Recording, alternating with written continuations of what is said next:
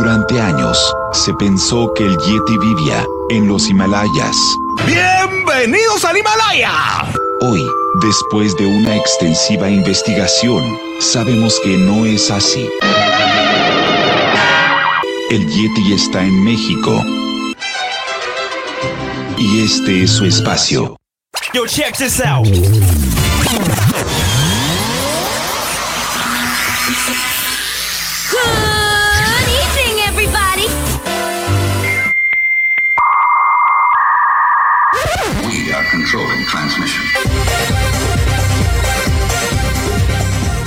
Estás escuchando la nueva temporada de La era del Yeti. Tecnología, Actualidad, arte, música, entretenimiento, sexualidad política. y mucho más En este espacio, la era del Yeti.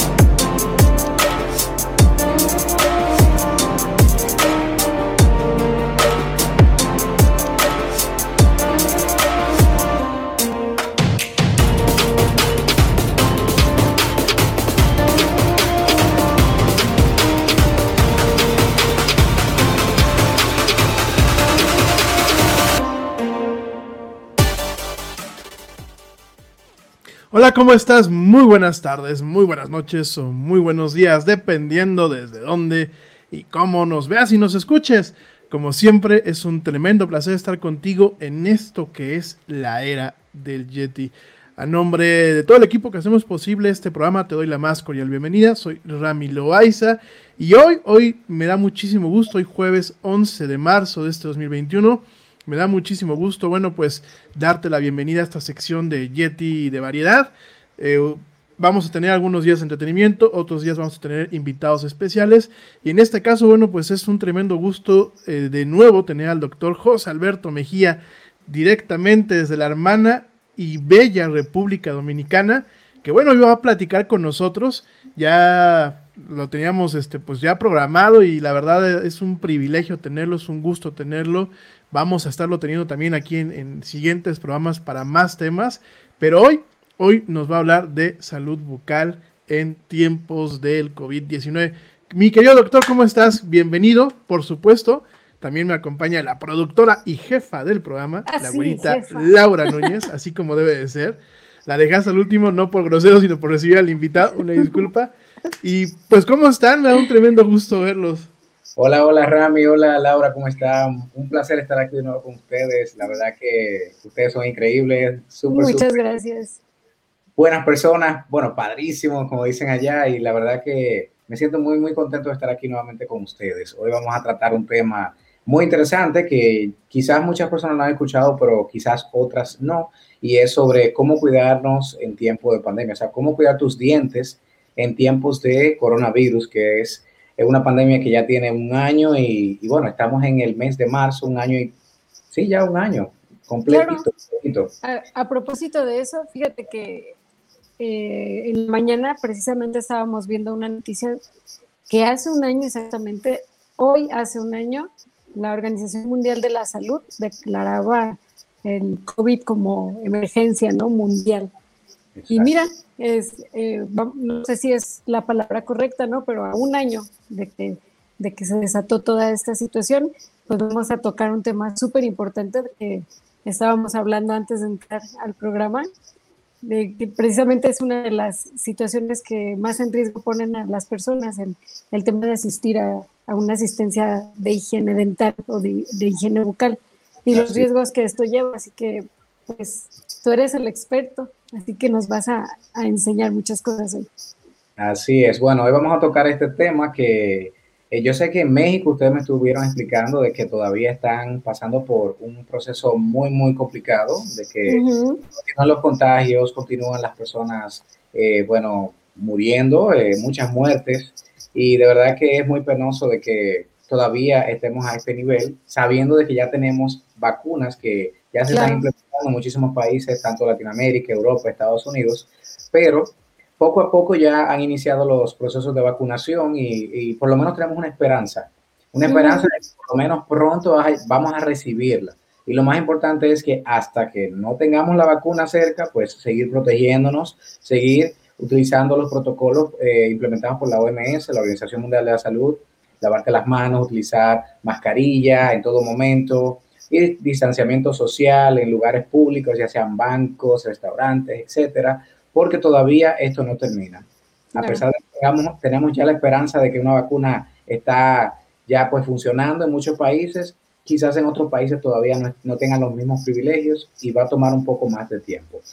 Entonces, en el día de hoy vamos a hablar sobre lo que es el cuidado dental dentro de nuestra área odontológica, cómo podemos recibir un paciente, eh, todo el protocolo que estamos utilizando e implementando hoy en día para poder continuar con nuestra labor y lo más importante, pues explicarle a los pacientes cuál protocolo pueden seguir en casa, o sea, cómo pueden mantener una buena higiene eh, para así evitar de que no tengan complicaciones y no tengan que ir de emergencia a un odontólogo. Sí, sí. Bueno, y también en casos de emergencia, pues también, ¿qué tienen que hacer? Eh, uh -huh. Bueno, tenemos una presentación aquí, eh, la cual, ¿cómo le hacemos? Bueno, me la van a, a, a activar ustedes. Exacto. Ahí estamos, ya Así. estamos ahí. Entonces, bueno, me, me presento. Eh, yo soy el doctor José Alberto Mejía. La última vez estuvimos hablando de un tema muy divorciado, lo que es el área de la odontología.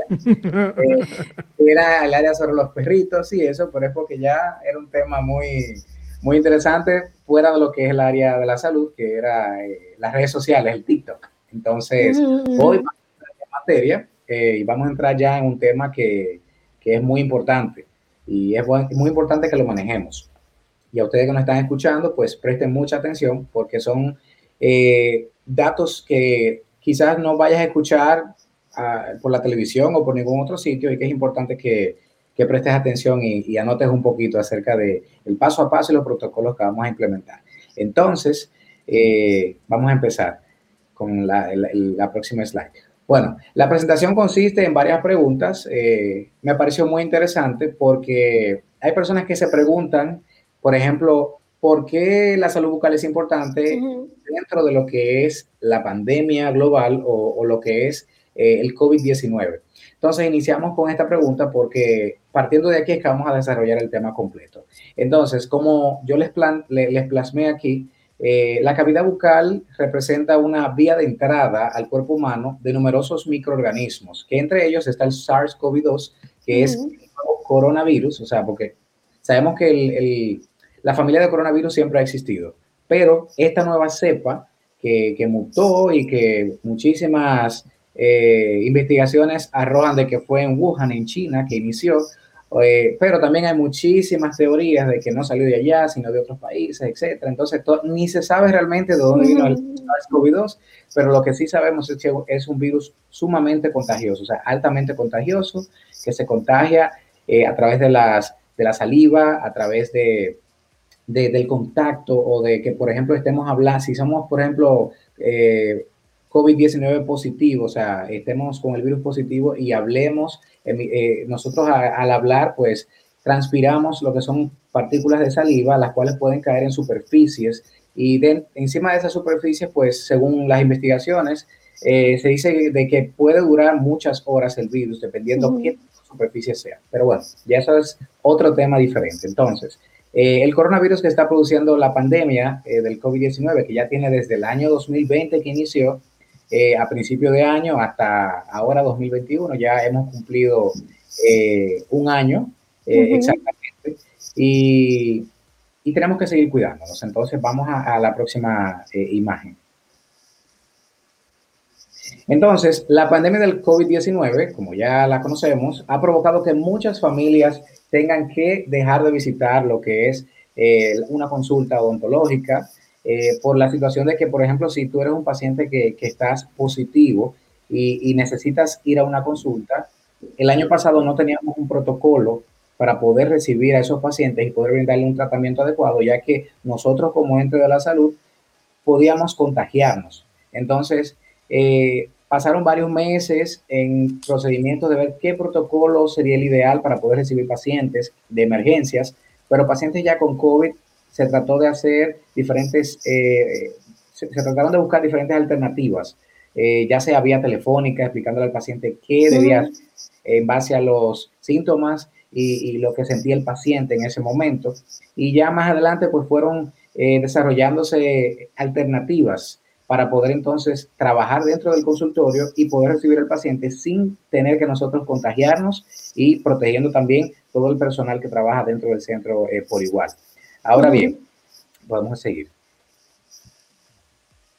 Ahora bien, eh, bueno, algo que también se me, se me pasó eh, comentarles antes de continuar es que, por ejemplo, eh, la cavidad bucal, que supone una de las principales vías de entrada de, de transmisión de este virus, es una zona de, de donde el virus puede eh, replicarse rápidamente a través de la saliva.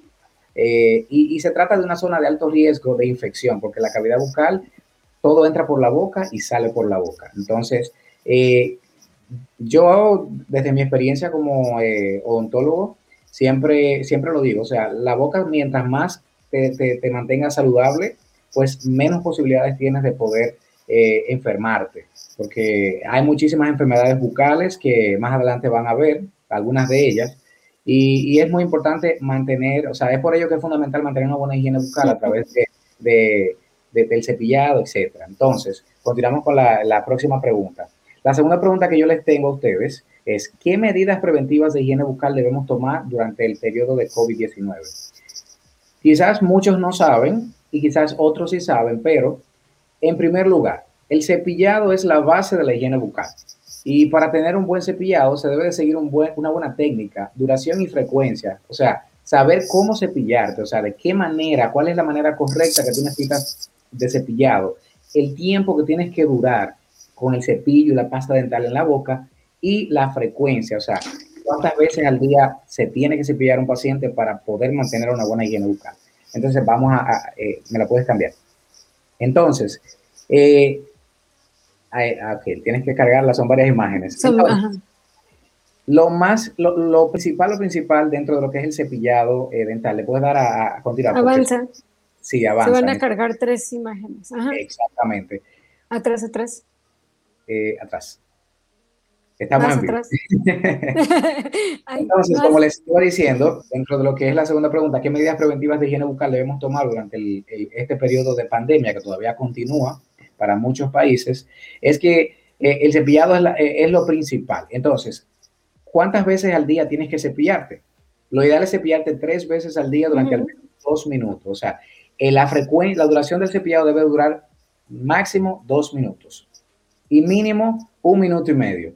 ¿Por qué? Porque si cepillas rápido en 30 segundos, como hay personas que no saben cepillarse, eh, tú no te estás eliminando la cantidad de, de, de microorganismos que tienes adherido en la boca. Que tienes Hablaste de, discúlpame que te interrumpa, pero hablaste de tres cosas. Dijiste técnica, duración y frecuencia. Me imagino que la técnica también es, eh, nos vas a explicar muchas técnicas de cepillado. Entonces, eh, no, no les pienso eh, hablar mm, de ellas, pero sí les puedo aplicar lo básico. O sea, dentro de esa de cepillado existe la manera de cómo utilizar el cepillo, que muchas personas utilizan el cepillo así, como rápido, de, lado a lado, derecha a izquierda, rápidamente, pero realmente esa no es la técnica correcta. Lo ideal es que si te vas a cepillar, lo principal es que tienes que buscar un cepillo que sea suave. Hay cepillos muy gruesos que dañan eh, los tejidos, entonces lo ideal es cepillarte de forma circular, tanto en la parte frontal de, la, de, de- de tus dientes, lateral y la parte posterior atrás, igual en la parte, o sea, en la parte frontal me, me refiero es eh, a lo que, lo que vemos, o sea, la parte de cada diente. Eh, se hace de manera circular y ya entonces cuando terminas de, de limpiarte toda la superficie de forma circular, pues abres la boca, abres y entonces ya a nivel de los molares tienes entonces que hacerlo eh, de adentro hacia afuera, de adentro hacia afuera en cada lado, igual arriba, y Ujú. luego entonces ya en, la- en la- en los dientes inferiores y, y- y superiores y posteriores, y inferiores, perdón, pues entonces tiene que entrar el cepillo de adentro hacia afuera, igual por los molares. Esa es la técnica correcta de cepillado, eh, circular y abarcando todas las áreas de la boca, que eso te tomaría dos minutos, que es el tiempo reglamentario para un buen cepillado. Luego entonces, la frecuencia de cepillado, como dije, tres veces al día, dos minutos y utilizar un cepillo dental de calidad. Hay muchísimos tipos de cepillos dentales de todas las marcas, Colgate, Crest, eh, Oral-B, etcétera. Pero cada una de esas casas comerciales que venden cepillos, venden cepillos de buena calidad. Entonces lo ideal es buscar un cepillo que sea de, de una marca buena, que, que los pelitos, nosotros le decimos celdas, pero los pelitos sean suaves, que no sean muy duros. Hay diferentes Ujú. cepillos para diferentes tipos de, de- de pacientes o diferentes tipos de complicaciones. Porque si tú eres un paciente que tiene gingivitis, o sea, que sangras mucho, entonces tienes que buscarte un cepillo de celda suave para evitar que el sangrado se, se desarrolle más rápido y cepillarte suavemente y con la técnica que les acabo de decir. Entonces, un cepillo que sea eh, de, de- de buena fibra, que sean suaves, que puedan cuidar los tejidos bucales y que sea eficaz en la eliminación de la placa bacteriana o biofilm. La placa bacteriana es, por ejemplo, es el, es el acúmulo de todo lo que uno consume diariamente. Es decir, si por ejemplo comimos eh, al mediodía y llegamos a la, a la noche y cenamos nuevamente y nos acostamos sin cepillarnos, Ujú. acumulación de comida, de, eh, de, de- de comida, azúcares, etcétera, eso se convierte durante la noche en ácido porque se tiene contacto con la saliva y esos ácidos eh, y toda esa eh, eh, acumulación de, de- de comida pues producen microorganismos, bacterias y empieza a proliferar y, y entonces esa, toda esa acumulación se convierte en placa y esa Ujú. placa que vemos ya sea blanda, se convierte en dura y entonces cuando ya se convierte en una placa dura, pues es difícil de, como está en esta imagen, es muy difícil de que con un cepillado tú te la eliminas. Y por Ujú. eso tienes que ir a- al dentista cada 6 a 12 meses hacerte eh, limpiezas periódicas o chequeos rutinarios para así evitar que, que tengas acumulación de placa. Placa y no solamente eso, sino caries, que la caries también es una enfermedad que, que hay que prevenirla también. Entonces, durante este periodo eh, es especialmente importante que la, la higiene del cepillo, especialmente de la cabeza del cepillo, eh, sea eh, adecuada y óptima para que puedas pueda entrar dentro de tu boca. Ya sean, hay cepillos específicos para niños, hay cepillos específicos para adultos. Entonces, es muy importante que a la hora de tu, de comprar un cepillo dental, sepas cuál comprar y, cómo lo vas a comprar. Entonces, también entre las medidas de, de higiene que podemos implementar, eh, por ejemplo, aquí tenemos lo que son los cepillos dentales de calidad, como les he mencionado, pero eh, ya después que uno tiene un cepillo, si por ejemplo tú eres un paciente que, que eres COVID positivo, o sea, que tienes eh, coronavirus eh, y no puedes ir a una consulta odontológica y necesitas, por ejemplo, mejorar tu higiene bucal, dentro de la casa, como habemos muchos familiares, lo ideal es no colocar el cepillo cerca de- del cepillo de las demás personas, porque tiene, tiene ya el virus, o sea, contiene la- la- eh, el virus el cepillo y puede entonces proliferar y, y- y adherirse o, o- o contagiar a los otros cepillos dentales y por ende, si vas a utilizarlo, pues te vas a contagiar de COVID. Entonces, Ujú. el cepillo debe de utilizarse en un lugar diferente. Puedes utilizar un recipiente con tapas y con huecos. Y entonces, luego que te cepillas, lavarlo con abundante agua, sacudir bien el cepillo para eliminar el exceso de agua y, y utilizar un, en, un envase o recipiente donde puedas guardarlo eh, y que esté seco, claro está. Y si lo vas a guardar, que sea en una posición vertical, o sea, hacia arriba para que el agua entonces pueda eh, dispersarse. Y luego de que entonces ya hayas pasado el proceso de, de- de que eh, sufriste de COVID y ya te curaste, o sea, que creaste los anticuerpos, debes de botar ese cepillo y cambiarlo por porque eso es un foco infeccioso dentro de la casa. En segundo lugar, eh, lo más importante es la higiene interproximal entre los dientes. Creo que, que más adelante tengo otra imagen. Eh, vamos a cambiar a ver si, si la tenemos por ahí.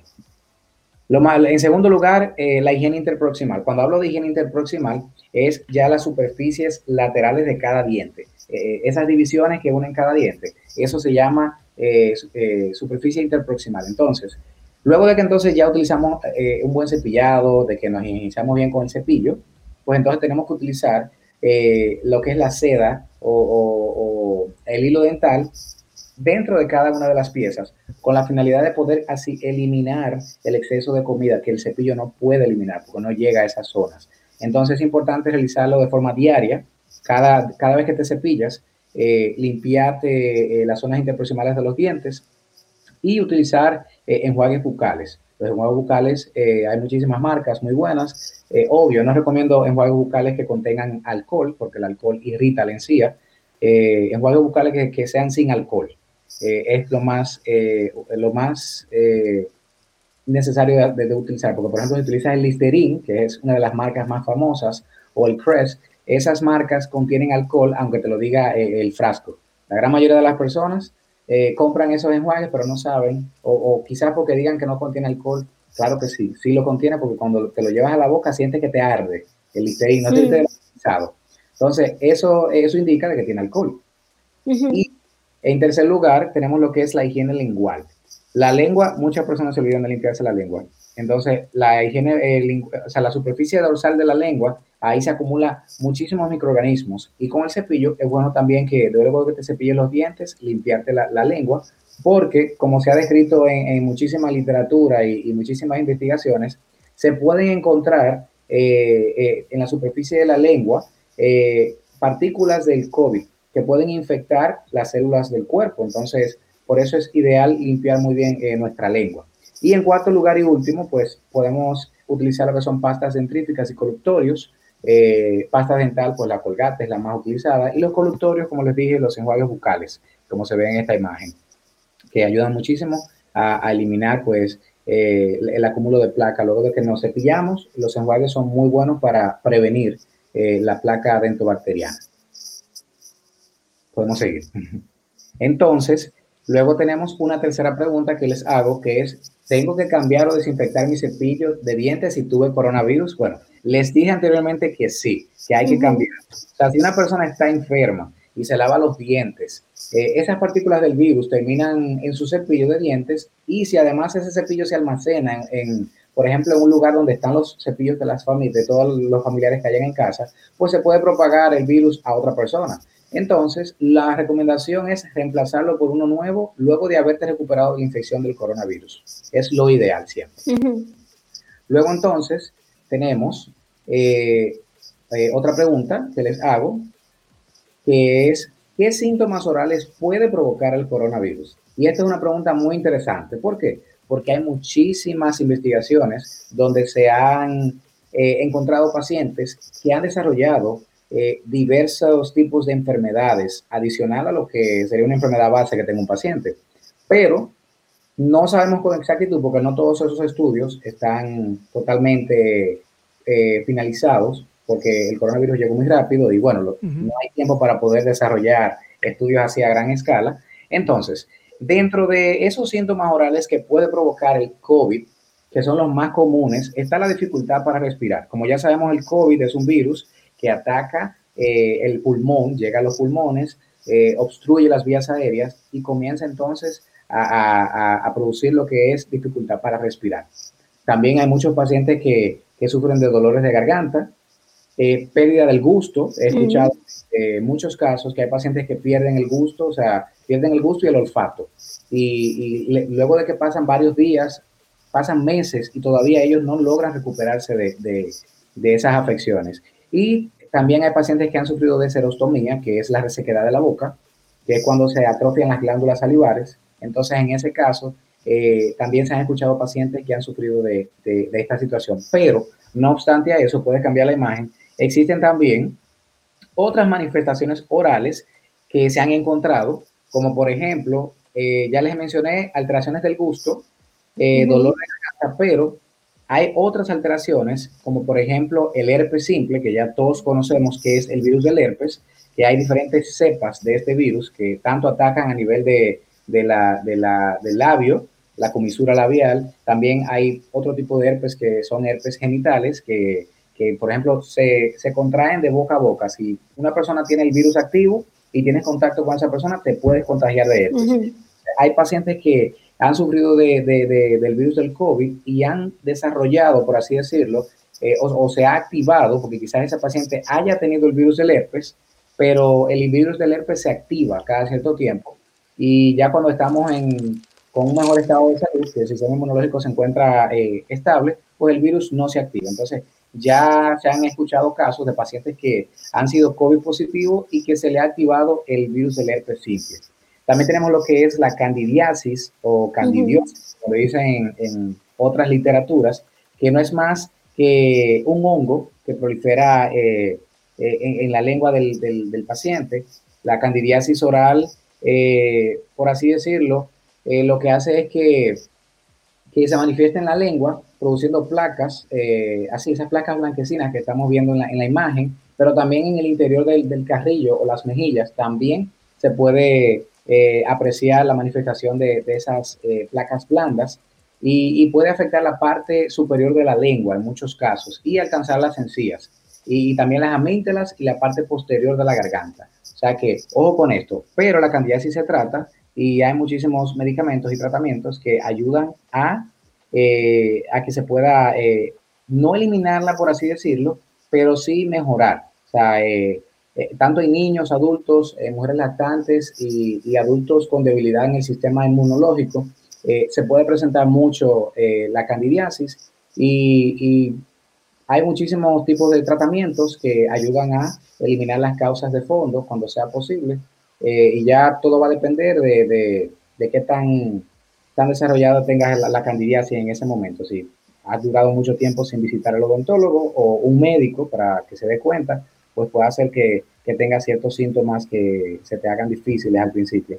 Pero hay muchísima, muchísimos tratamientos para ayudar con la candidiasis. Y la lengua geográfica es otra de las, eh, de las manifestaciones que se han producido según los estudios que, que estuve investigando, eh, donde hay pacientes que, o sea, la lengua geográfica es algo común, eh, por así decirlo, o sea, no es algo que te va a hacer daño, sino que cuando está eh, activa, eh, o sea, la lengua tú vas a comenzar a, a sentir eh, cierto tipo de, de, de, ardor, de dolor, de, de, de, comezón, por así decirlo. Entonces, son, esa lesión se ve, como se ve en la imagen, son como parches que, que aparecen en la lengua. Uh -huh. Para un mapa. Por eso le dicen lengua geográfica. Y las lesiones se sanan, eh, se sanan en una región, por ejemplo, eh, en una zona donde esté, o luego se, se, se, mueven, ellas migran a otras partes de la lengua, y, y también se conocen con el nombre de glositis migratoria benigna. Eh, es, un, es, una glositis. Glositis es agrandamiento de, de, de, inflamación de la lengua. Entonces también puede aparecer, eh, o sea, muchas personas quizás eh, cuando se ven eso en la lengua le puede parecer alarmante, eh, pero no causa ningún problema de salud ni se relaciona con infecciones o cáncer, para que no, no, no se asusten con uh -huh. esta condición. Sino que en ocasiones la lengua geográfica puede producir molestias eh, en la lengua y una gran sensibilidad en cierta, o sea, por ciertas sustancias que uno consuma, como especias o la sal e incluso los dulces, pueden producir eh, molestias cuando aparece esta, esta manifestación en la boca. Pero eh, según estudios e investigaciones que estuve investigando y leyendo, pues se han presentado pacientes con estas manifestaciones. eh, herpes simple, candidiasis y lengua geográfica. Menos Vamos mal que los taquis fuego no lo provocan. porque No lo son provoca, dulces. me encanta. Así es. Menos Entonces, mal. eh, continuamos con una pregunta muy interesante también, que es, ¿qué están haciendo los dentistas para prevenir la enfermedad del COVID-19? Mm, importante. Como ya sabemos, la saliva, el contacto y posiblemente el aire es de las principales vías de transmisión del COVID-19, de acuerdo con la Organización Mundial de la Salud, que lo habíamos mencionado anteriormente. Y, estas, y esta es la razón por la que la carrera de la odontología, eh, que le estuve comentando a ustedes ahorita, es un área de alto riesgo.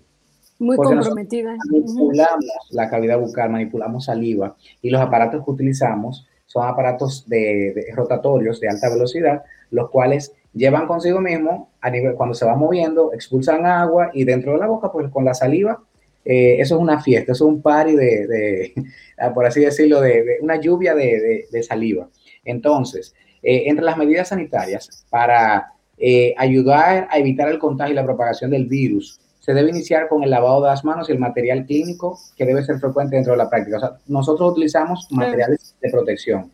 Eh, Dentro de esos materiales, eh, utilizamos barreras de protección para prevenir el contagio. Eh, cambia la imagen para mostrarles eh, cómo es el, eh, la barrera de protección. O sea, tenemos eh, lo que son barreras de protección.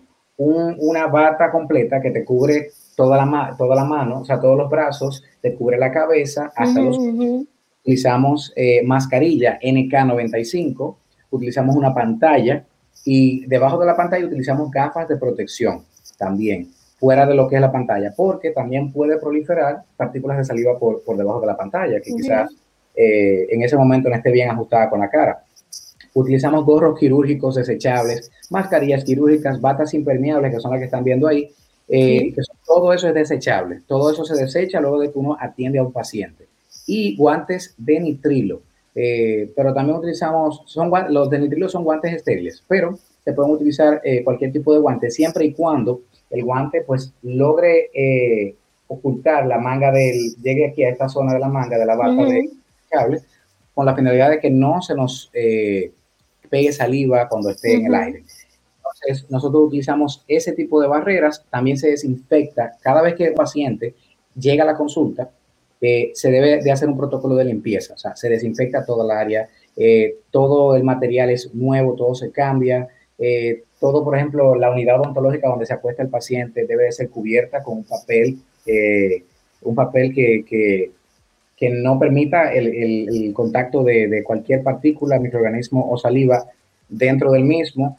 Todo eso se limpia, se desinfecta, todo lo que nosotros utilizamos lo removemos, al paciente se le, se le protege también con una bata completa y se le coloca su gorro, sus gafas protectoras y lo único que queda es la boca del paciente abierta. Entonces, cada, por, cada vez que, que atendemos a un paciente, de- debemos esperar 30 minutos para desinfectar y darle, eh, ¿cómo, cómo se dice esta palabra? Ori- aquí le decimos orear, pero es como eh, ambientar el área Sí, sí, sí. para que pueda salir cualquier eh, partícula dentro de, de la zona del consultorio odontológico. Entonces, así es como nosotros trabajamos y por ende tenemos un protocolo bien estricto y muy bueno, el cual ayuda a que podamos continuar trabajando con los pacientes. Entonces, eh, cambiamos a la próxima pregunta. Entonces, la pregunta del millón, la pregunta más importante, ¿puedo ir al odontólogo durante el brote de coronavirus? Bueno, esto va a depender si tú eres un paciente positivo con COVID, obvio que no vas a ir a la consulta odontológica porque eres un paciente de alto riesgo y puedes contagiar al personal que esté trabajando en el centro odontológico. Entonces, lo ideal es que te contactes con tu odontólogo o tu centro dental más cercano para que pongas una cita vía telefónica, le expliques al, al odontólogo que es- estás positivo y que qué puedes hacer en caso de emergencia y así entonces vía telefónica se te pueden dar los primeros auxilios y ya entonces si es un caso muy, muy eh, necesario, pues eh, entonces dentro del protocolo que tenemos, el paciente se atiende vía telefónica, se le indica medicación y todo lo demás hasta que pueda salir negativo, con una prueba negativa. Eh, dentro de, de, de esto, bueno, sí puedes ir al odontólogo siempre y cuando no estés positivo y siempre y cuando el centro esté adecuado y cuente con el protocolo necesario para proteger al paciente, tanto al paciente como al personal, que tenga todo el protocolo eh, aprobado por los registros sanitarios de su país. Si, si está todo al día y tienen todo el protocolo para trabajar, excelente, puedes visitar el odontólogo. Pero si está positivo, no, no es lo ideal. Se, debe de esperar un tiempo reglamentario para que salgas negativo. Luego entonces, eh, tenemos una próxima pregunta. Eh, ¿Qué constituye una emergencia dental en tiempos de coronavirus? Bueno, una emergencia dental eh, está constituida por, por diferentes situaciones que pueda presentar el paciente. Entre las urgencias odontológicas que se presentan está el sangrado bucal. Hay pacientes que, que sufren de gingivitis o tienen ciertas lesiones, por así decirlo, y, y debe de asistir a un odontólogo para poder entonces hacerle un tratamiento adecuado y ayudarles con cierta medicación a que el sangrado pueda parar. Eh, es lo primero. Hay muchísimos pacientes que sufren de abscesos. Los abscesos son cuando inflamación o una infección, cuando hay una infección en una pieza dental que, que, ya tiene varios días el paciente con esta y, y, no se da cuenta de lo que tiene y dura muchísimo tiempo sin ir a, a la consulta o, o, sin consultar lo que tiene, pues entonces se le producen accesos por la proliferación de todas esas bacterias y por ende un gran dolor que cuando van a la consulta lo que van es, doctor, me duele una muela y me la quiero sacar. Uh -huh. Eso me llega todos los días. Entonces la gente no entiende de que, ok, si tienes un dolor dental, no es necesario sacarte la pieza. O sea, ¿por qué hay que sacártela?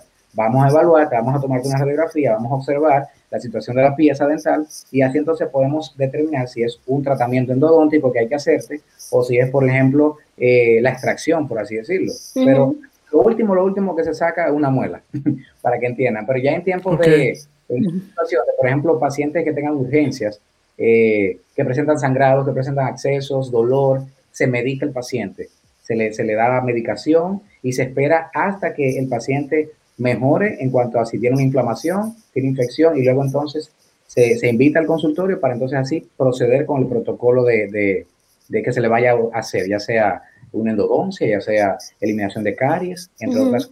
Y las principales patologías que puede presentar eh, o que pueden causar interrupción laboral del paciente son estas, o sea, son el, el dolor dental, eh, el sangrado, y por ende es muy importante que si eres un paciente que tiene estas condiciones, que es una emergencia que lamentablemente no se puede controlar vía telefónica por X o Y razón, pues entonces debes de asistir a la consulta odontológica. Uh -huh. La urgencia odontológica es la aparición de, de, una condición patológica que debe de ser atendida por un profesional eh, y que provoca demanda espontánea de atención. O sea, es obligatorio que vayas a la consulta si tienes una condición como esta, sangrado, dolor eh, o, o, agrandamiento aquí. Por ejemplo, hay pacientes a veces que, que se, le, se le inflama la zona, una zona de la cara o se le hincha, no sé cómo ustedes le, le, me puedan entender. Y sí, en, esos, uh -huh. en, esos, casos sí es necesario recibir eh, asistencia con carácter de urgencia y, y, antibioterapia para poder mejorar condiciones como estas, que a mí siempre me llegan diariamente pacientes así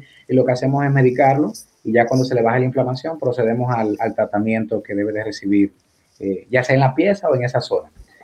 Luego entonces pues finalizo con, con una frase muy, muy peculiar que es el tiempo lo cura todo menos las caries y esa es la cura del odontólogo. Eso, y, eso, y eso lo cura el odontólogo. Entonces, ojo con esto. Eh, hay muchas personas que, que, tienen dolor o que, por ejemplo, tienen huecos en los dientes y, y, lo que hacen es que se llevan de personas, ah, tú puedes utilizar esto. Yo he escuchado pacientes que han utilizado perfumes y se han echado perfumes en el diente. Han utilizado alcohol, como tequila, como eh, el alcohol que se toma. Pero, el tequila, ¿qué, qué, qué implicaciones?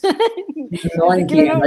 No es increíble. Hay pacientes que utilizan, conocen el, el, el, la, el clavo que utilizamos para uh -huh. eh, hacer chocolates con canela, clavo, sí. etcétera. Hay pacientes que también se, colocan eso ahí y eso supuestamente le quita el dolor dental. Así que ojo con esto, no se lleven de la gente y vayan a, su consulta, consulten con una persona profesional para evitar complicaciones. Y si eres un paciente que tiene COVID, lo ideal es que también hagas tu consulta y, seguir el protocolo que necesitas para luego entonces recibir una atención.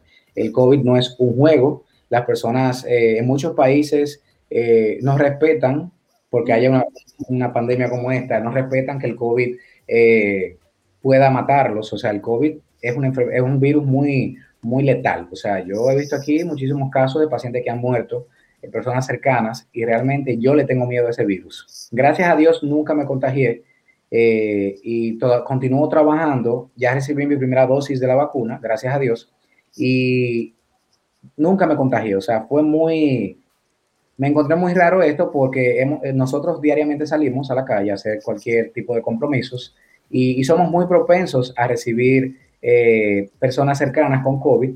Y a mí me pareció muy extraño, pero yo creo que lo, lo que más me favoreció a mí fue el protocolo de protección. Nunca me quité una mascarilla, distanciamiento social, lavado de las manos constantes y, y tratar de no estar en lugares donde haya muchas personas. Entonces, eso es lo, esa es mi recomendación, utilizar, seguir el protocolo hasta que en tu país o lugar donde residas se pueda recibir una vacuna. Y si tienes una emergencia odontológica, trata de que inmediatamente puedas, llamas a tu odontólogo al centro donde tengas cercano uh -huh. para recibir eh, las atenciones que necesitas. Y no te duermas con eso. Hay personas que porque toman un medicamento para el dolor y al otro día amanecen sin dolor, se olvidan de esto, pero el próximo día vuelve el dolor y, y realmente no hacen nada. Y pasan los días tomando medicamentos sin saber que ese medicamento le puede hacer daño. Y lo ideal es que no traten de hacer esto, porque esto es muy perjudicial para la salud de, de, de todos los pacientes. Totalmente, totalmente. Oye, pero hace rato decías que, que, había personas que con el tequila, pero a lo mejor no les quita el dolor, pero se les va a olvidar un rato. Se les va olvidando el, el, el, dolor. Haciendo, les hice la mención de, del tequila para, para eh, entender que eh, muchas personas toman alcohol y, y por tomar alcohol o se, eh, me han llegado pacientes recientemente que se han colocado alcohol dentro de, de un huesito sí. que tengan ambiente. Entonces, cuando me llegan allá, le digo, pero ¿quién te dijo eso? O sea, ¿quién te dijo a ti que el alcohol te va a quitar el dolor? ¿Quién te dijo que el perfume te va a quitar el dolor? Ah, no, una vez que, que, utilizó perfume y se le quitó. Entonces, son personas que lamentablemente necesitan eh, eh, ayudarse, hay que ayudarlas. Hay personas que carecen de, de que no tienen los recursos o los medios o, o, personas cercanas que le puedan a ellos brindar la educación odontológica que necesitan. Y por ende se llevan de un, de un extraño que no sabe nada, pero todavía, o sea, no me entiendo, o sea, a nivel mundial somos muchos odontólogos. Sí. y todavía en estas fechas, o sea, en esta época, en esta década 2021, todavía hay personas que nunca han visitado un odontólogo o quizás tienen miedo y no van a la consulta porque les da miedo el aparatito que suena o la, la fresa o la fresa. Entonces, eh, yo pienso que se debería implementar más protocolos eh, ya en las redes sociales educativos para que la gente entienda de que es igual que ir a un médico, el odontólogo es necesario. Muy probablemente también en el jardín de niños, vamos a pensar. Sí, yo creo que desde muy chiquitos hay que educar. Hay que enseñar ¿no? esto y en la casa la, la, los padres, no todos, pero en su mayoría no enseñan uh -huh. a los niños a, a cómo tener un, una, un, buen nivel de higiene bucal, porque uh -huh. hay, hay, niños que a los 16 años ya han perdido 3, 4 y 5 piezas. Niños jovencitos de 15 sí, años sí, sí. llegan a la consulta. Eh, pacientes ya de 30 años sin dientes, 35, o sea, desdentado completo. Y todo eso viene por una falta de educación, una falta de educación a nivel odontológico del cuidado que debe de tener un paciente eh, con su boca, con su cavidad bucal y, y, de muchísimas otras complicaciones que se presentan en el camino, que por ejemplo hay enfermedades como la periodontitis, hay enfermedades como eh, en la cavidad bucal, periodontitis, eh, la misma caries, que es una enfermedad eh, altamente destructiva de las piezas dentales, y muchísimas enfermedades que aparecen en la boca, que hay personas que, que ven que tienen algo extraño, pero no acuden a una consulta y esperan al último momento, y ya cuando llega uh -huh. el último momento, hay que sacarle las piezas o hay que hacerle cualquier tipo de cirugía, que lamentablemente se hubiese prevenido si hubiese tenido los conocimientos y la educación necesaria para evitar eso. Entonces, es muy importante que visiten a su odontólogo. Sí, sin duda es una de las profesiones que han sido más comprometidas en este periodo. Así es. Eh, ahora que, que, nos hablas de todo este protocolo que tienen que seguir desde, eh, no, no, solamente el uso del cubrebocas, también tener que cubrirte los ojos, utilizar una careta, tener un traje especial, utilizar guantes. Eh, me imagino también lo complejo que puede ser desarrollar el trabajo también en todo un traje. Sí. Y, es, Tenemos una pregunta. Eh, ¿El uso de diario de la mascarilla puede provocar halitosis o aumentar la caries? Bueno, la halitosis es el mal aliento uh -huh. y aumentar la caries no. O sea, lo ideal es que diariamente utilices una mascarilla nueva todos los días debes de cambiarla, no puedes utilizar la misma mascarilla. Uh -huh, uh -huh. Una mascarilla que la hacen de algodón, de un material ahora eh, un tipo de tela. eh, Lavable. lavable. Entonces, lo ideal es que diariamente cuando la utilices, la laves en la noche y la utilices a, la- otra siguiente, tenga varias.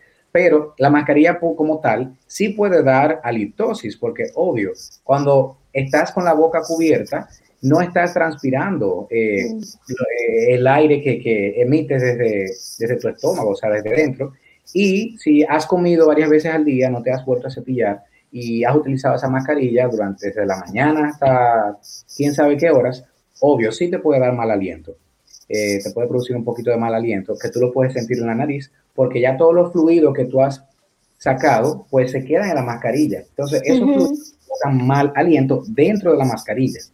No necesariamente tiene que ser en tu boca, pero sí en la mascarilla. Entonces, hay que cambiar la mascarilla todos los días. Y la ideal es la NK95, que es la que mayormente protege, pero hay esos tipos de mascarillas también. Vi un, video reciente eh, ayer, que esas mascarillas que la hacen de, de un material de tela, eh, hay muchas telas que han sido estudiadas y se dice que protegen más que las mascarillas quirúrgicas o la NK95. Ah, caray.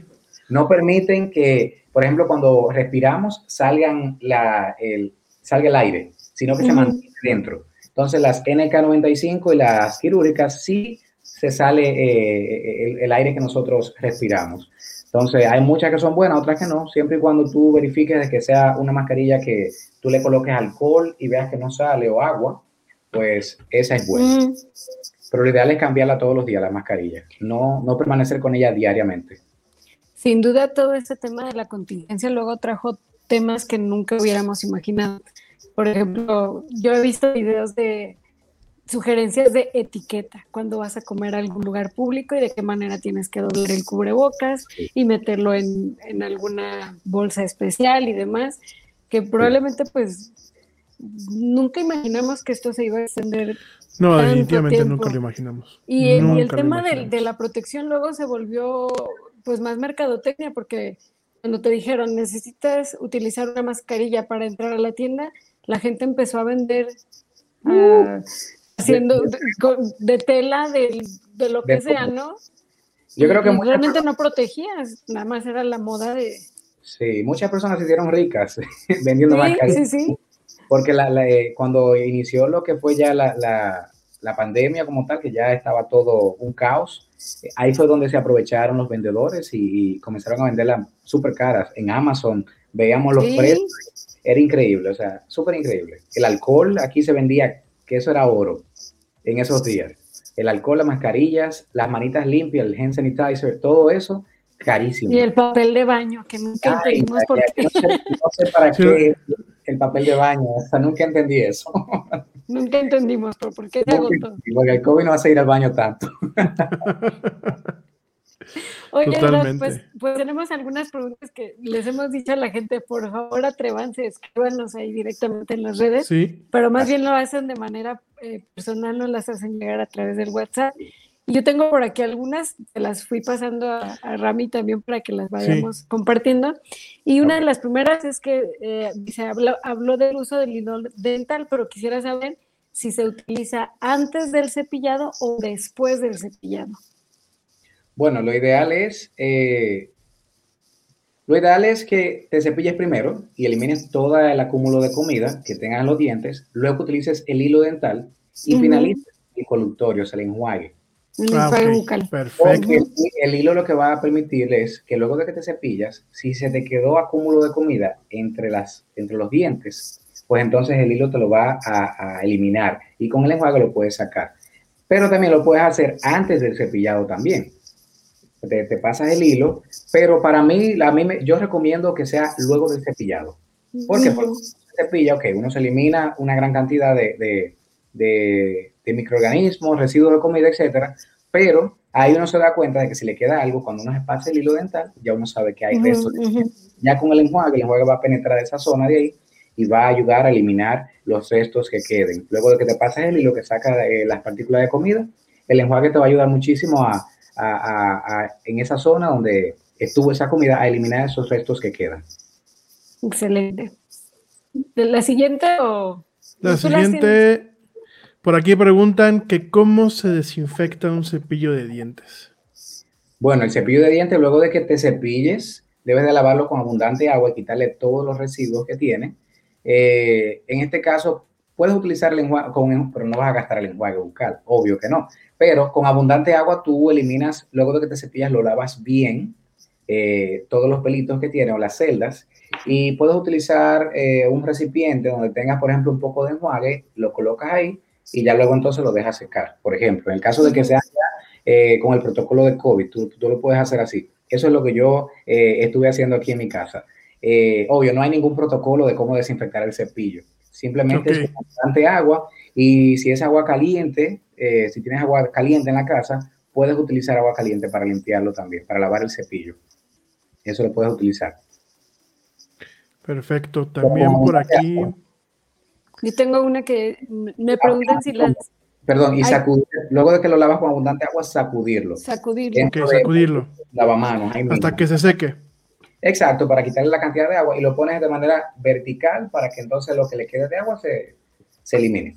Para pacientes con COVID, eh, ¿es igual con enjuague bucal o necesitan algún otro tipo de...? Eh, con abundante agua, pero que no guarden el cepillo. Que la, única condición es que se separados del, área común.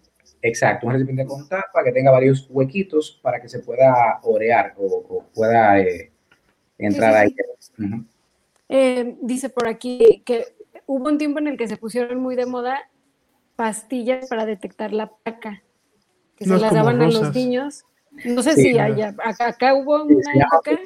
Aquí le llamamos china, eh, es una tinta como rosadita, un revelador blanda, eh, sí se utiliza y por ejemplo puedo utilizarlo, pero ¿cuál es la pregunta en sí para ver? La eh? pregunta es que si son recomendables para los niños, que si las pueden utilizar los niños. Sí, en niños se puede utilizar y es muy buena porque vamos a poder ver dónde está la mayor cantidad de placa blanda. Y dónde tienen que... Exactamente, y así cepillarlo. Ya nosotros los adultos, obvio, no necesitamos eso, pero es bueno saberlo para los niños. Ok. Eh, por aquí nos preguntan que si la litosis, ¿hay algún tipo de remedio o recomendación para atacarla? Claro que sí. Hay muchos remedios. Muchas personas piensan que el mal aliento viene a través del estómago, que, tenemos problemas estomacales. Pueden existir casos que sí, pero la litosis viene por la acumulación de placa dura que tenemos en los dientes. Eh, no sé si pueden poner, no, no puedo ponerla. Vamos a ver de placa dura que tenemos en los dientes. Vamos a buscar una imagen para yo mostrarle. Ah, mm. Mi hielo. Vamos a ver, placa calcificada, vamos a buscar una imagen para yo explicarle mejor, para que entiendan. Eh, ok, aquí tenemos una imagen. Y se las voy a compartir con... Um, ay, pero no sé cómo hacerlo aquí. Le doy aquí a share. Share screen, ok. Ok, ahí le estoy compartiendo. Ah, pero no me permite. Vamos a ver. me imagino eh, que era muy similar a, una de las primeras imágenes que nos mostraste donde había acumulación de sarro en la parte de abajo de los dientes, ¿o no? Oh, sí, sí, porque no me permite, no me permite compartir, creo. Vamos a ver. Uy, ya se desconectó el doc. doc, no te vayas. no te vayas, no te vayas. Ahorita lo volvemos a conectar. Este, gracias a la gente que nos sigue acompañando. No hemos mandado saludos en estos días, pero vamos a aprovechar de mandar saludos, por supuesto, pues a toda la gente que nos está viendo y escuchando en México, pero también, también, pues a la gente que eh, nos escucha, nos acompaña, pues por supuesto desde República Dominicana bienvenidos, digo, la gente que se está eh, pues conectando por primera vez, bienvenidos eh, aquí a este espacio. Y también mandar saludos a la gente que nos escucha y que nos ve en los Estados Unidos, en España, en Venezuela, en Argentina, en Colombia, en Canadá. Eh, ya está por aquí el doctor de nuevo. En Canadá. No nos dejes. Si no nos dejes en Perú, en Uruguay, en Costa Rica, en Puerto Rico, en Holanda, en Alemania, en Reino Unido, en Rusia, en Italia, en Suecia, en Suiza, en Finlandia, en Guatemala, en El Salvador y seguimos teniendo impactos desde la India. Por favor, amigos que están en la India, comuníquense, déjennos saber qué hacen por allá, cómo descubrieron el programa, si son hispanoparlantes, si son este, pues gente que está aprendiendo español. Por favor, háganos saber. Doctor, ¿nos querías mostrar una imagen? Quería mostrársela, pero esto no me permite compartir la pantalla. Tengo un pequeñito problema técnico, pero bueno, Ya pacientes que tienen placa calcificada, o sea, esa placa dura en los dientes, que lamentablemente con cepillarse los dientes no se le va a eliminar, entonces eso es lo que produce mal aliento. Toda esa placa, que esa placa amarilla, o hay diferentes, puede venir hasta color como verdoso, porque ya el paciente tiene muchísimos años sin ir a un dentista, o pacientes fumadores que fuman y, con el tiempo se produce acúmulo de placa, pues todo ese tipo de, de bacterias son los que producen el mal aliento. Entonces, para eso, lo ideal es visitar al odontólogo y que un especialista eh, llamado periodoncista le pueda realizar una limpieza profunda al paciente, un detartraje, se llama remoción de placa bacteriana, detartraje, y, y eso se hace en varias citas y luego entonces se le indican enjuagues específicos con antibióticos que ayudan a mejorar la encía y ya entonces si el paciente mejora y continúa su protocolo de, de higiene, pues ya no va a volver a tener halitosis o mal aliento. Entonces, lo ideal es hacerse una limpieza profunda y luego entonces esperar a que desinflame la encía para que mejore la condición del mal olor. Ok. Yo por acá ya Mm, estoy de, de preguntas. ¿Tienen otra No sé si pregunta? no, yo por acá no, pero no sé si por acá en el chat tenemos algo. Por acá preguntan que qué es el bruxismo y cómo se puede evitar. El bruxismo es una condición eh, que produce lo que es el, el desgaste de, lo- de los dientes, ya sea por estrés, ya sea por problemas eh, eh, del sistema nervioso del paciente. Entonces, en esos casos, ya pacientes que tienen, que son bruxómanos, o así se les dice, se le indican varios tratamientos. Por ejemplo, si es un paciente que tiene el bruxismo muy leve, que está produciendo el desgaste ahora, recientemente, lo que se hace es que se, se evalúa al paciente con un especialista, eh, ya sea en prótesis dental o ya sea en estética dental, o un general también lo puede hacer. Y lo primero que se hace es que al paciente se le indica una placa mío relajante, es una placa transparente, la cual se le, se le toma al molde de la boca del paciente entonces, esa placa se le coloca al paciente para que duerma con ella todos los días, obvio, de por vida, básicamente, con la finalidad de que el paciente durante, cuando esté durmiendo, entonces no desgaste los dientes y, y entonces los dientes no permitan el desgaste, o sea, que solamente se quede en la placa.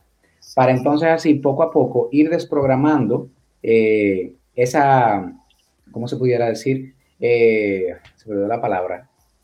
Eh, esa tensión que produce el paciente, e ir mejorando esa tensión con la placa y así entonces ver poco a poco cómo ayudar al paciente, porque puede ser un, un problema psicológico que tenga el paciente de estrés, Acá estamos nosotros también para hay, muchas, hay muchas condiciones por las cuales un paciente puede producir bruxismo.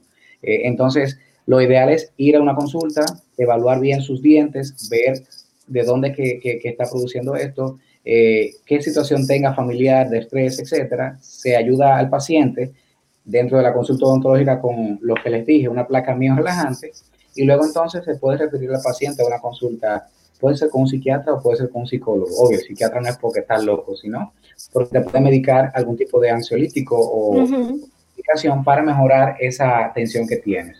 Y ya entonces luego ir mejorando eh, la condición de los dientes. A, a mí me encanta de verdad cuando, cuando me encuentro con gente que sabe, o que, que distingue, ¿no? Que el, el- el psiquiatra se encarga de la parte de médica, el psicólogo a lo mejor te vas a La terapia sí, mental. claro. Pero, pero también, como tú lo mencionabas, ¿no? Desafortunadamente, en pleno siglo XXI todavía hay personas que dicen, es que yo no estoy loco. Y no es ni siquiera, digo, No. obviamente hay trastornos, ¿no? Claro Pero- que sí. Yo pero también sirven de apoyo para problemas de insomnio, dificultades. es- Yo no tengo por qué ir con el psicólogo, ¿no? No tengo, no tengo nada, no tengo nada. Estoy tranquilo, estoy tranquilo. Oigan, por aquí nos pregunta Ana Laura Martínez, saludos hasta la Ciudad de México. ¿A qué edad es conveniente empezar a llevar a los niños al dentista? Bueno, lo ideal es a partir de los seis años. De los seis años para ir educándolos a ellos. Obvio, yo no soy especialista en odontopediatría. Ya los odontopediatras, si hay alguno que me está viendo por ahí, quizás me pueda corregir en cuanto a eso. Pero lo ideal es cuando ya el niño tiene un poquito de, de- de entendimiento. Se debe de llevar desde pequeñito. No, bueno, puede ser antes de los seis años. Puede ser a partir de los... eh, cuando empieza a caminar ya, que ya tiene sus dientitos de leche erupcionados, es, es bueno irlo llevando para que se vaya acostumbrando. porque en una primera cita, por primera vez, cuando llevas a un niño, él no se va a dejar atender porque le va a dar miedo. Entonces, en una primera cita, un niño debe de llevarse, sentarse en el sillón, enseñarle el aparatito, esto, lo otro, el espejo, para qué funciona, y poco a poco ir haciéndole entender para qué funciona cada cosa, para que vaya botando el miedo, perdiendo el miedo al odontólogo. Entonces, muchos pacientes adultos que no les gusta ir a la consulta odontológica es porque han tenido traumas cuando niños, que no se les ha educado de la manera correcta. Pero lo ideal sería, eh, a partir de los cinco años en adelante, yo, yo recomendaría eh, la visita al odontólogo para irlo acostumbrando y darle su seguimiento sobre sus dientitos, porque a partir de los seis años los dientes permanentes empiezan a erupcionar. O sea, sus primeros molares permanentes, luego vienen los, los centrales aquí, los dientitos de abajo, luego arriba, los molares, etcétera. Entonces, bueno, darle seguimiento, porque así ya a medida que va creciendo el niño, ya entonces si se ha seguido atendiendo con un odontólogo, ya uno puede ayudar al niño a que cada vez que se le vaya a sacar una pieza o lo que sea, se, se prevenga de no tener que colocarle un aparato por la razón de que antes de tiempo se le dañó una pieza por caries. Hay que poner un aparato para mantener ese espacio hasta que nazca el diente permanente que debe de ir ahí. Entonces son muchos protocolos. Entonces lo ideal es a partir de los cinco años ir educando al niño. Y dentro de la casa, la madre, pues, a enseñar al niño a cepillarse, a utilizar el cepillo, cómo se cepilla y todo eso, para que cuando esté grande, pues no tenga problemas y no gasten tanto dinero, porque después que uno está grande y se le dañan los dientes, nosotros no queremos cobrarle mucho, pero... sí, oye, pero, pero hoy, Hoy es 9 de marzo y si alguien, si alguna feminista nos escucha, nos van a censurar el...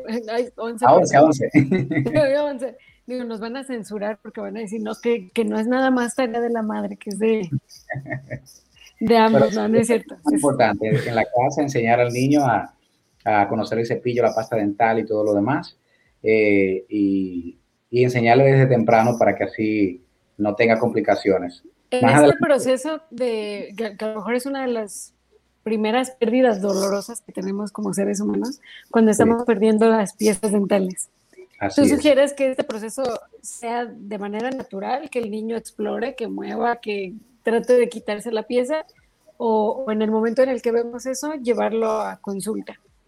Todo va a depender. Si, por ejemplo, ya es una piececita que está bien flojita ya, que se puede quitar hasta con una gasita, y es algo que no le va a traer problemas a él en la casa, sí, pero si es una pieza que está dentro todavía y se mueve, no es bueno inventar en la casa, es bueno llevarlo al odontólogo para que entonces uno le haga el, proceso de, de, la extracción de esa piececita y se le explique a la madre lo que viene próximamente luego de que le sacaste esa y cómo cuidarle los dientitos al niño. Pero si es una piececita que está, por ejemplo, los dientitos de adelante, que por lo regular se quedan solos, eh, muchos niños, sí puedes utilizar una gasita eh, y, y, removérsela. Limpiar bien la gasita, obvio, que no esté infectada de nada, esté limpia. Y pueden comprar un tipo de, anestésico en crema, pequeñito, usan la gasita y se lo ponen ahí para que el niño no sienta dolor. Se le adormezca un poco y ya. Porque si es una pieza que está bien flojita, es porque el diente permanente está abajo ya. Y ya se ha comido la raíz de ese diente. Uy, uy, uy. Excelente. Así es. Excelente. ¿Alguna duda más de momento? No, no, no. Todo bien por acá. Oye, Fred, por acá. nos escuchas, porque ya yo ya te he visto muchas veces, bueno, muchas veces, ¿eh? porque es la segunda vez que nos acompaña el doctor José, pero te tenemos un reto, te, queremos hacer top fan del área del Yeti, así que te tienes que suscribir, tienes que mandar muchos mensajes. Nos, encanta que interactúen con nosotros. Así muchas, muchas gracias por venir se une a nosotros, a esta familia. Totalmente. Oigan, pues ya llegamos a la hora y tres del programa, ya realmente estamos con un piecito afuera. Eh, ha sido un programa muy interesante. Llevamos una, una ronda de programas que el tiempo se nos acaba como si fuera agua, se nos va muy rápido porque, bueno, los temas son realmente de interés general, de un interés eh, muy actualizado, muy a lo que se está viviendo y sobre todo tratando de romper mitos, ¿no? Creo que ahorita, eh, doctor, acabas de romper muchos mitos en torno a la salud bucal, en torno a cómo debemos de comportarnos ahorita en el tema de la salud bucal eh, en tiempos de COVID. Queda claro que no hay que tenerle miedo ir al consultorio. Los profesionales de la salud, realmente los, los odontólogos, están tomando las medidas necesarias tanto para protegernos a nosotros como para protegerse ellos mismos. Entonces, definitivamente eh, busquemos no postergar el, ir a atendernos la boca y por supuesto pues mantener un régimen de mínimo cada seis meses, ¿no doctor? Así es. De Cada cada, seis seis meses. meses. De 6 a 12 meses es lo, bueno, 12 meses ya es algo ya extremo, pero si Ujú. llevas una buena higiene bucal, claro, una vez al año lo puedes hacer, pero lo ideal es cada seis meses. Cada seis meses. Bueno, pues empiezas. Pues de verdad, muchísimas gracias, mi estimado doctor José Alberto Mejía. Como siempre, Gracias un privilegio tenerte por acá. Este, saludos de a la la hermosa. Ya desde la casa. Ya por aquí vamos a, a- a platicar contigo, a ver qué otros programas hacemos este, contigo. Y de verdad, un privilegio, un privilegio tenerte, un privilegio tener pues a toda la gente de esta hermosa República Dominicana.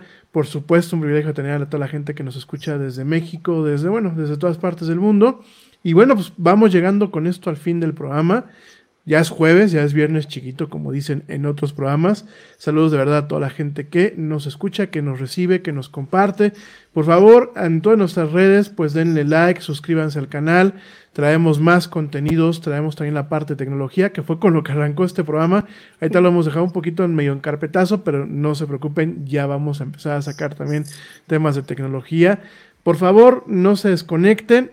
Nosotros nos vemos el próximo lunes próximo lunes en punto de las 7 pm, hora de México, hora central de México, con ya saben la sección de política. Una disculpa también, por aquí me, me comentaban hoy en la en la- el transcurso del día que qué pasaba con el programa el día de ayer. Tuvimos ahí una serie de cuestiones ajenas a nosotros, por eso no pudimos salir al aire. Pero el programa de ayer de ansiedad, eh, trastorno de ansiedad, que creo que mucha gente lo esperaba porque es algo que Segunda parte.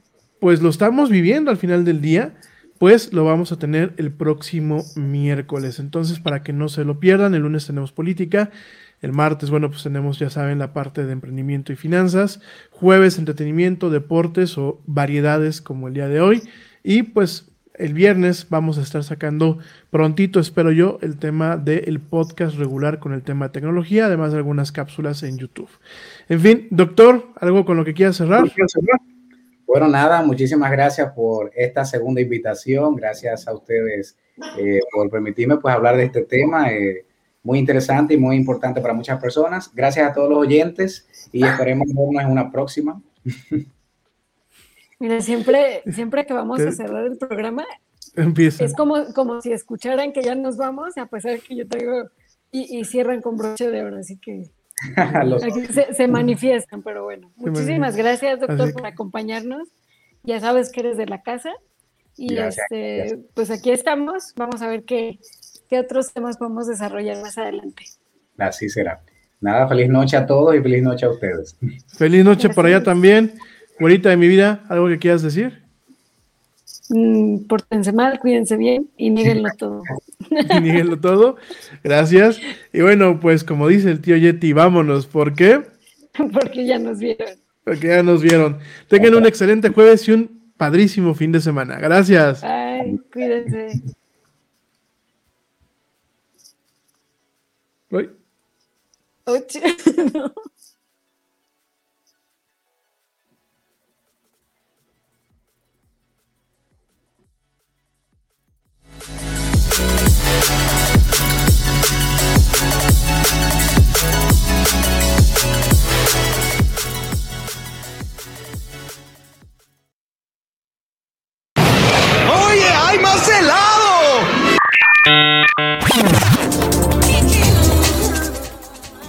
Que la actualidad no te deje helado.